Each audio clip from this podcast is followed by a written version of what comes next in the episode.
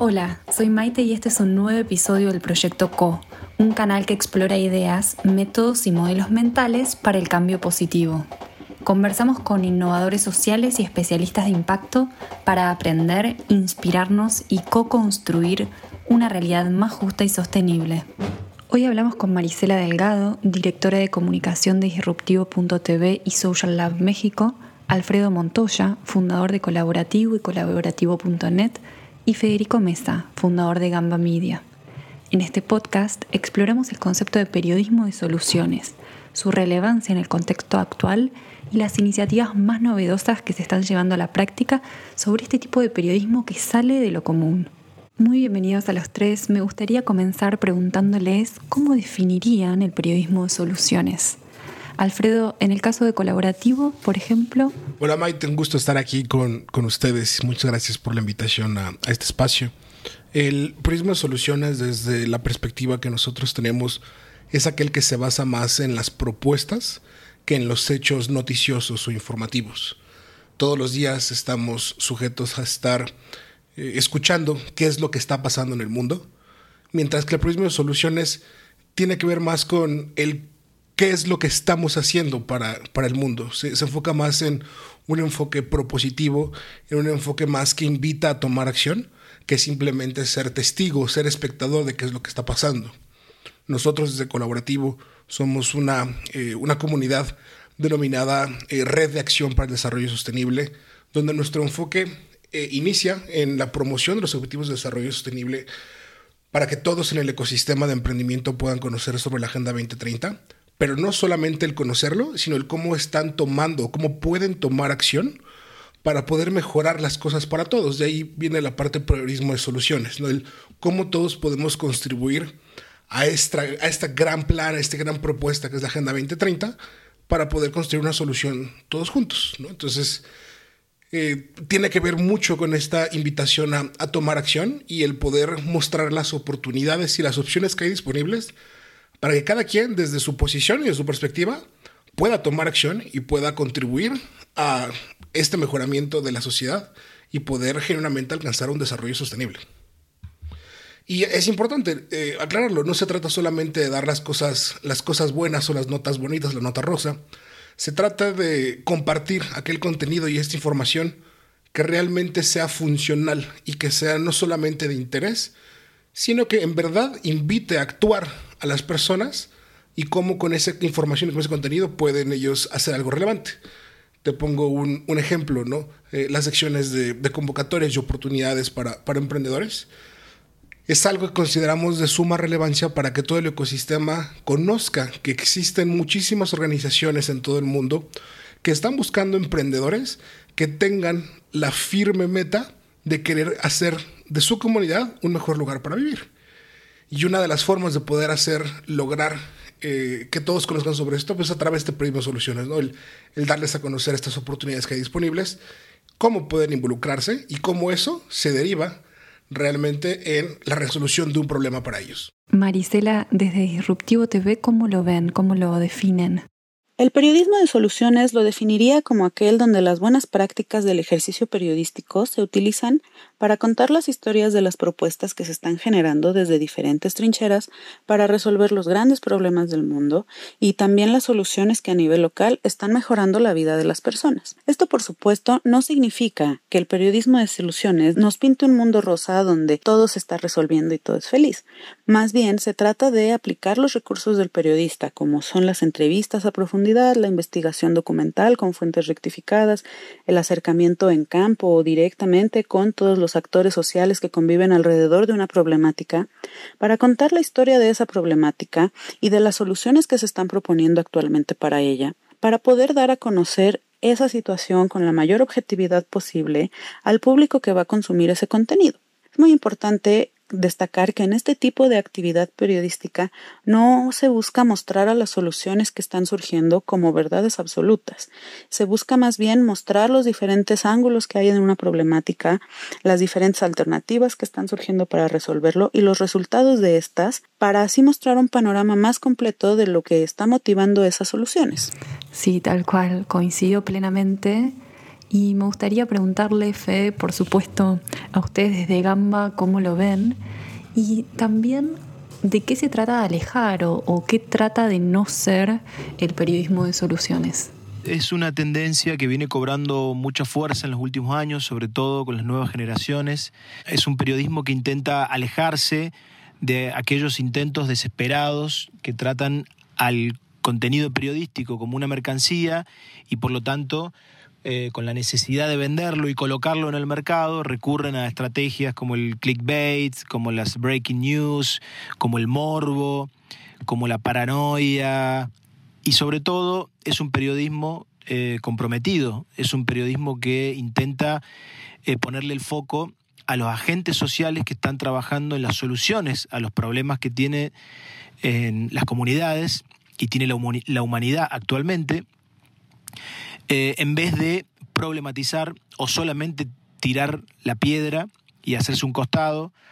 Eh, nosotros acá mm, en Argentina decimos ese periodismo tribunero que critica y no se compromete con el cambio ni con la realidad. Entonces, bueno, eh, mm, un poco este periodismo es el que nosotros también este, queremos impulsar y desde hace ya algunos años venimos tratando de, practicar eh, en nuestros medios y en nuestras propuestas informativas. Recién hablaban de tendencias, ¿no? Y me pregunto por qué cobra relevancia justo ahora este tipo de periodismo en la actualidad y no antes y, y finalmente por qué es necesario fomentar esta nueva forma de hacer periodismo. Creo que hay dos razones principales por las que fomentar el ejercicio periodístico de soluciones es de suma importancia.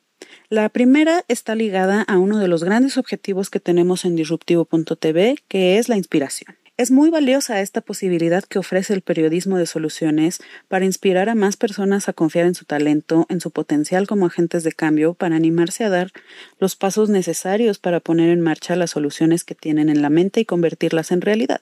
Muchas veces cuando nosotros como medio periodístico o como una voz en Internet lanzamos un contenido a esta gran red, no nos imaginamos que del otro lado puede haber una persona que necesitaba escuchar exactamente ese mensaje o ver la historia de alguien que está solucionando un problema con todos sus pros y sus contras, porque ahí sucede la magia. Nunca sabes cuándo estas historias pueden lograr que alguien se decida a dar un paso para explotar su talento y aplicarse para mejorar el mundo. La segunda razón es que poner la información objetiva y puntualmente de estas soluciones que ya se están proponiendo, que ya se están probando, permitirá a otras personas conocer cuáles han dado buenos resultados, también cuáles no salieron como se esperaba. Y esto es algo que les puede ahorrar mucho camino a las nuevas ideas, pues ya no tienen que empezar de cero.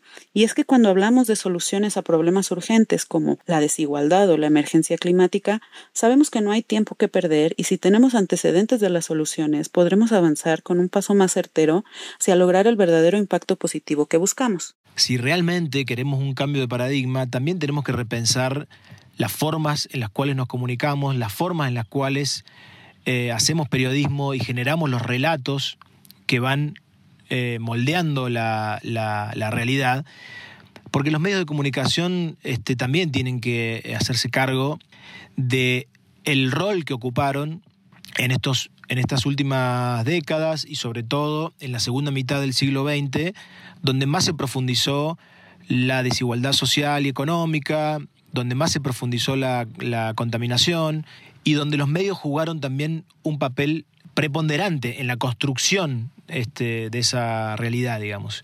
Eh, hoy está en juego la construcción de otra realidad y por lo tanto hacen falta otras perspectivas en torno a las formas de comunicarnos y hacer periodismo. Es de suma importancia porque particularmente el Periodismo Soluciones busca darle voz a aquellos que típicamente no han sido escuchados en los medios tradicionales. Y es no solamente importante el poder escuchar todas las voces, sino poder escuchar aquellas que tienen algo que proponer. No solamente las voces que se quejan o que están enojadas porque las cosas no son como las personas quieren, sino que tienen propuestas genuinas de cómo podrían ser las cosas, eh, propuestas de cómo podemos cambiar. Y entonces el generar estos espacios para que las personas con estas ideas se escuchen es prácticamente una justicia social. Eh, es, tienen que existir estos espacios para que todas las voces puedan ser escuchadas y una vez teniendo todas las perspectivas, pues como sociedad podamos tomar mejores decisiones. Eh, por ejemplo, nosotros lo que buscamos es con nuestro portafolio de, emprendedores colaborativo inició como una eh, aceleradora y fondo de, inversión y eso es lo que más, más realiza. Y nos enfocamos en trabajar con emprendedores que utilizan tecnología para poder alcanzar el desarrollo sostenible y lo hacen de forma bastante disruptiva. Pero son personas que típicamente no habían sido escuchadas en los medios convencionales y nosotros les damos ese espacio para que puedan compartir todos estos avances que están logrando eh, resolviendo las problemáticas eh, que tienen dentro de, dentro de sus regiones y problemas a veces tan, tan recurrentes y tan importantes como la inclusión financiera, el acceso a educación eh, y salud de calidad, el acceso a los servicios básicos, o el poder mejorar simplemente el, acceso a que puedan tener todas las personas las mismas oportunidades que tenemos aquellos que vivimos en, en la ciudad. ¿no? Entonces el, eh, el buscar generar un piso parejo es una de las cosas más, más importantes que, que, buscamos. Y si no fuera por este tipo de espacios, pues estas voces no serían escuchadas, que uno de los objetivos que buscan es poder inspirar a otras personas a que puedan hacer lo mismo. No significa que estas voces vayan a tener siempre la solución o que vayan a estar correctas, pero genuinamente lo que queremos que genere una conversación, que haya un debate sobre entonces, si no ese es el camino, ¿qué otro camino podemos tomar? ¿no? Entonces, el, el espacio de diálogo de ese tipo de, periodismo, yo creo que es lo más enriquecedor y es el resultado que, todos queremos, el generar una conversación alrededor de los, de los temas que estamos, que estamos proponiendo y de eso pues podamos idealmente llegar a un consenso y poder seguir avanzando como, como sociedad. Ahora, si tuvieran que compartirnos iniciativas concretas desde sus propias organizaciones o de referentes que ustedes admiran, ¿cuáles nos podrían compartir? Desde Gamba Media nos propusimos hacer foco a través de nuestras propuestas de contenido en algunos verticales eh, que atraviesan a los objetivos de desarrollo sostenible, principalmente ecología, cambio climático, inclusión social e igualdad de género, a través de dos de nuestros principales productos. Uno es Notify, que es un informativo multiplataforma, en el cual tratamos de darle voz a los especialistas de la academia, de la ciencia, a los activistas y a los actores sociales que están impulsando eh, soluciones y están impulsando proyectos a estas problemáticas. Y sobre todo le damos mucho lugar a los emprendedores de, impacto. Y también tenemos un, un, programa que se llama Girl Power en coproducción con un festival que se hace acá en nuestro país que tiene el foco puesto en poner en escena y amplificar las voces y las manifestaciones artísticas de mujeres que por lo general quedan solapadas por una industria como es la industria musical, que también tiene mucho para deconstruirse y mucho para, para, repensar. Y bueno, a través de esta propuesta musical también nos permitió vehiculizar un montón de reivindicaciones y de mm, organizaciones eh, profesionales que están trabajando para impulsar eh, una, igualdad de, género y igualdad de oportunidades en distintos ámbitos, eh, no solamente el, cultural, sino también en las instituciones, en el ámbito privado, en las empresas. Así que, bueno, eh, hoy se ha convertido en el único programa con perspectiva de género de entrega diaria, de lunes a viernes, por una radio en Argentina. Ya, a diferencia de otros medios, no se trata de una nota de color, no se trata de cumplir con una, con una cuota de contenidos, eh, no se trata de poner a una editora en género para poder cambiar la imagen de nuestro medio, sino concretamente de darle un lugar preponderante dentro de los, de los contenidos, digamos. Por otro lado, también nos dimos cuenta que teníamos en nuestras manos la posibilidad de ayudar concretamente en el posicionamiento de los emprendimientos de impacto que necesitan grandes campañas y grande fuerza y una gran fuerza publicitaria para poder instalar sus productos y servicios y poder convencer a los consumidores de que adopten un consumo responsable. Vimos una, una oportunidad porque también detectamos que había una brecha muy grande entre las posibilidades de los emprendedores y las propuestas de los medios de comunicación.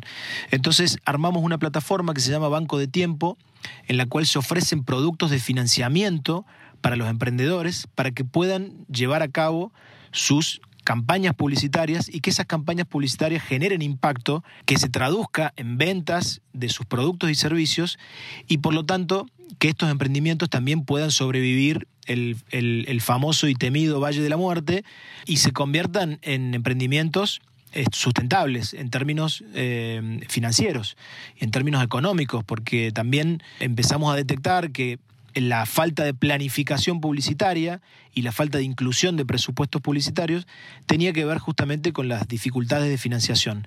Entonces, con esta plataforma, nosotros ofrecemos una solución en términos de financiamiento y de planificación publicitaria puesta al servicio de los emprendimientos de impacto en esta mm, cruzada por, un cambio de paradigma a un consumo responsable. Un buen ejemplo de periodismo de soluciones me parece que es el sitio noticiaspositivas.org. Eh, este sitio surgió hace ya varios años, me parece que fue en 2003, como un medio de comunicación independiente que tocaba temas que hoy son mucho más populares de lo que eran entonces como la sostenibilidad y el concepto de responsabilidad social empresarial una de las cosas que más me llama la atención de este medio de comunicación es que fue uno de los primeros en recibir la certificación de empresa B, lo que para nosotros muestra pues el alto compromiso que ellos tienen no solo en su labor periodística, sino en su labor como empresa de generar un triple impacto en, en nuestro mundo, en nuestra sociedad y eso para mí es súper importante. Eh, también hace un par de años eh, lanzaron ellos al mundo el concepto del periodismo regenerador que vendría a ser como la evolución del periodismo de soluciones. En, en, aquel momento ellos decían que ya no basta con hablar de las soluciones, tenemos que ir más allá y hablar de cómo esas soluciones al integrarse en sistemas colectivos y al involucrarnos todos como sociedad para impulsarlas, pues son la llave de la transformación de la manera en la que hoy consumimos nuestros recursos y consumimos nuestra información y vemos al mundo. Entonces me parece que eh, esta es una labor ya de varios años que eh, es inspiradora y nos ayuda a ver más allá de las soluciones todavía, ¿no? Entonces, creo que ese para mí es un referente muy importante. Hay iniciativas eh, increíbles, te voy a compartir un par en el cual estamos involucrados, eh, más allá de lo que ya operamos en, el portal, como te comentaba, es una, una plataforma que busca informar y compartir sobre la, el, accionamiento del desarrollo sostenible en el ecosistema de, emprendimiento. Hablamos un poquito de emprendimiento, tecnología, innovación y propuestas de cómo podemos mejorar eh, las cosas. Todo el contenido es creado y curado por la propia comunidad de, emprendedores y inversionistas. Entonces es un contenido muy, muy ligero y muy, mucho que invita a generar conversación y a poder tomar, tomar acción. Sin embargo, fuera de lo que hacemos dentro del portal de la, de la comunidad, eh, el año pasado nos, nos involucramos eh, junto con más de 70 organizaciones en, el ecosistema eh, que a raíz justamente de la pandemia del COVID-19 nos dimos cuenta que los emprendedores estaban teniendo bastantes problemas, inclusive para poder mantenerse del negocio por los cierres que estaban sucediendo y todas las circunstancias. Entonces nos unimos muchas organizaciones del ecosistema para buscar cómo hacer un, un frente común y cómo poder eh, soportar y darle apoyo a, todos estos emprendedores que formaban parte de nuestros portafolios o que formaban parte del ecosistema. Y la verdad fue una experiencia padrísima porque por, por, primera ocasión logramos unirnos de manera muy orgánica las principales organizaciones de apoyo al emprendimiento. Y derivado de este apoyo que dimos, que pudimos impactar a más de 500 emprendedores a través de webinars, programas de, de apoyo que estuvimos operando, información y soporte uno a uno con ellos a través de capacitaciones, eh, nos dimos cuenta que era el momento de poder unir esfuerzos, eh, porque si no lo hacíamos, eh, simplemente no íbamos a poder avanzar como ecosistema. Y fue de ahí que, se forma la, red de impacto LATAM, que es ya un esfuerzo mucho más estructurado, donde nos encontramos todas esas organizaciones de, de, apoyo como incubadoras, aceleradoras, fondos de inversión, firmas de consultoría, medios de comunicación, todas aquellas organizaciones que estén involucradas en poder darle un apoyo, ofrecerle algún servicio a, los emprendedores de impacto o el emprendimiento social, nos reunimos en un mismo techo, principalmente para poder compartir experiencias, pero también para poder eh, planear los próximos pasos del ecosistema, hacia dónde queremos ir, cómo podemos eh, aprovechar los esfuerzos que ya hemos hecho en el pasado para no tener que duplicar esfuerzos y poder seguir seguir avanzando, que era algo que nos pasaba muchísimo en, el ecosistema. Y todo esto ha sido gracias a través del contenido de la comunicación que estamos, eh, que estamos generando. Ahorita el proyecto más grande que tenemos dentro de la red de impacto es el mapeo de las organizaciones. Eh, más allá de, estas primer, de este primer bloque de organizaciones que nos unimos, sabemos que existen muchas más organizaciones a nivel, a nivel local que están operando, que están todos los días eh, dando su mejor esfuerzo para apoyar a, emprendedores de impacto. Y queremos llegar a ellos. Queremos llegar a ellos a través de contenidos, queremos llegar a ellos a través de capacitación, queremos ayudarles a que se fortalezcan, a que se institucionalicen y principalmente a que trabajen junto con el resto del ecosistema para que podamos fortalecernos todos juntos. ¿no? Entonces, este mapeo lo que busca es poder encontrar y poder identificar a todos estos actores, no solo los más relevantes, sino todos los que forman parte, sin dejar a nadie atrás. Y con esta información poder construir una caja de herramientas sobre las buenas prácticas de apoyo, poder eh, generar un repositorio de todas las, eh, las investigaciones, los estudios, todas estas buenas prácticas que tenemos en el ecosistema para que estén disponibles para todos. Y esta disponibilidad tiene que ver el cómo puedo empezar a trabajar junto con otras organizaciones. ¿no? Muchas tienen proyectos específicos que se derivan de, eh, de proyectos que tienen con organismos multilaterales, que podríamos trabajar en conjunto, pero no lo hacemos al día de hoy porque desconocemos qué está haciendo el vecino. ¿no? Entonces, la idea es poder tener esa visibilidad y poder fomentar la colaboración y alianzas entre todos los miembros del ecosistema. Entonces, ese es uno ahorita de los, de los proyectos iniciativas más grandes que, tenemos en, eh, en colaborativo, que tenemos la, fortuna de, compartir con ya ahorita ya más de 100 organizaciones que, forman parte y nosotros tenemos el privilegio de, y el orgullo de poder estar liderando toda esta, esta parte de marketing y comunicaciones dentro, dentro de la red. Entonces, ha sido una experiencia increíble y queremos que esta iniciativa... Eh, se pueda replicar y puedan de aquí derivarse para los próximos años. Iniciativas mucho más grandes que sigan impulsando este tipo de activismo, de periodismo, de soluciones donde buscamos tomar acción, ¿no? donde buscamos que más personas puedan encontrar opciones y oportunidades para poder salir adelante y que juntos podamos construir esa realidad que tanto, que tanto soñamos. Sí, tal cual tanto disruptivo como colaborativo como Gamba y Efecto Colibrí somos parte de la red de impacto y es un placer eh, estar en alianzas con este tipo de organizaciones para co-crear una realidad de Latinoamérica más justa, más sostenible. ¿no?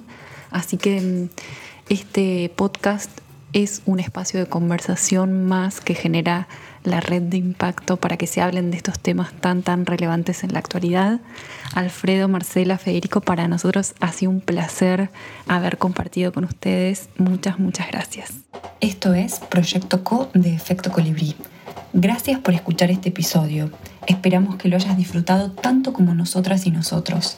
Puedes encontrar todas las referencias del episodio en nuestra página web www.efectocolibri.com. Si te gustó, puedes calificarnos con 5 estrellas, dejarnos un comentario y compartirlo con tu red. Esto nos ayudará a llegar a más personas y hacer que la innovación social sea la norma. Así que de antemano, muchas gracias. Si tienes preguntas, feedback o nos querés presentar algún invitado para este podcast, nos podés escribir directamente a maitena.efectocolibri.com. Hasta la próxima.